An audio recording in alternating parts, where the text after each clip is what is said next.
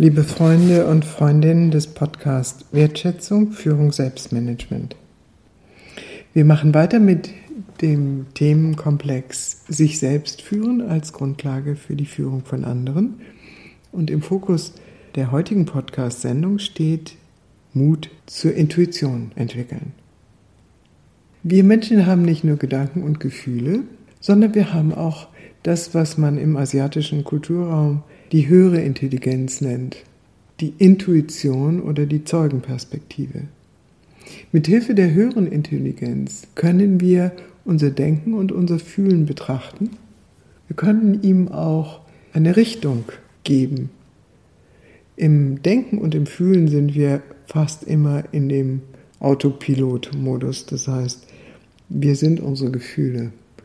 Aber mit der höheren Intelligenz können wir betrachten, was fühle ich gerade? Was denke ich gerade? Was nehme ich gerade wahr?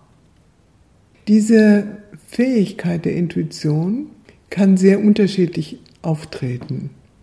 Intuitive Erkenntnisse können wie ein Blitz in mein Bewusstsein eintreten und ich spüre sehr plötzlich, dass mein Weg so oder so sein muss, dass meine nächste Handlung so oder so sein muss.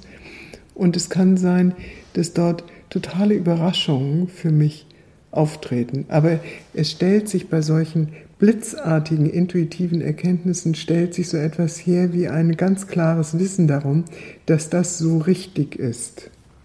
Intuition kann aber auch sanfter daherkommen. Es kann so ein Spüren sein, dass etwas nicht ganz stimmig ist und eine Ahnung, dass es vielleicht in eine andere Richtung gehen sollte oder dass der Kontext, in dem ich etwas betrachten sollte, größer und umfassender ist, als ich mir dies aus meiner begrenzten Perspektive klar machen möchte. Beide Weisen, wie die Intuition zu mir spricht, sind außerordentlich wichtig und wertvoll. Das Interessante ist, und das hat Albert Einstein sehr schön auf den Punkt gebracht, wie wir in unserer Gesellschaft die Intuition im Verhältnis zum Denken bewerten. Und ich zitiere jetzt Albert Einstein.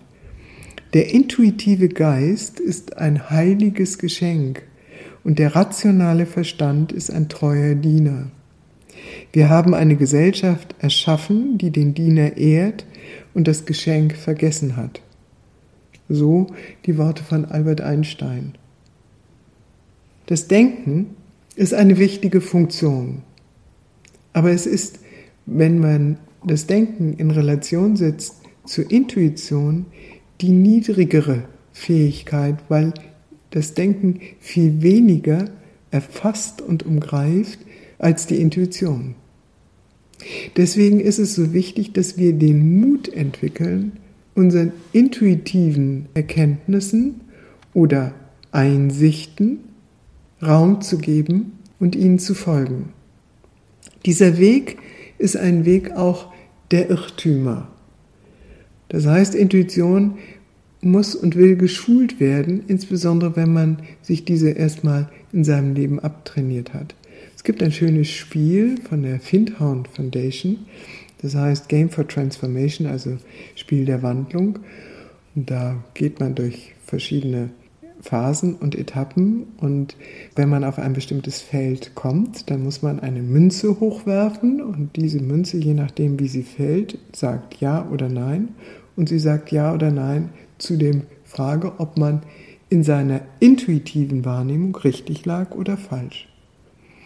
Und genau dieses ist eine wichtige Korrektur, die wir brauchen, wenn wir den Weg der Schulung und des Mutes zur Intuition gehen wollen, dass wir überprüfen, ob unsere Intuition uns in die richtige Richtung lenkt.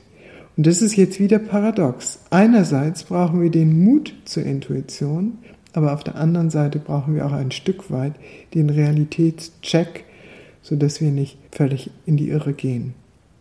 Also, Anregung für Sie. Wo haben Sie intuitive Erkenntnisse, Einsichten gehabt und sind ihnen gefolgt und wie haben sie sich dabei gefühlt?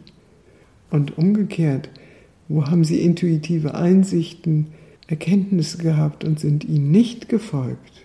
und wie hat sich das angefühlt?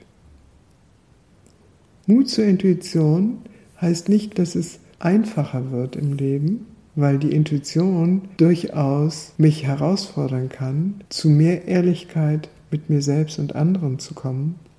Also ein liebevoller und kritischer Wegweiser auf meinem Weg zur Ehrlichkeit mir selbst gegenüber und dem Leben gegenüber.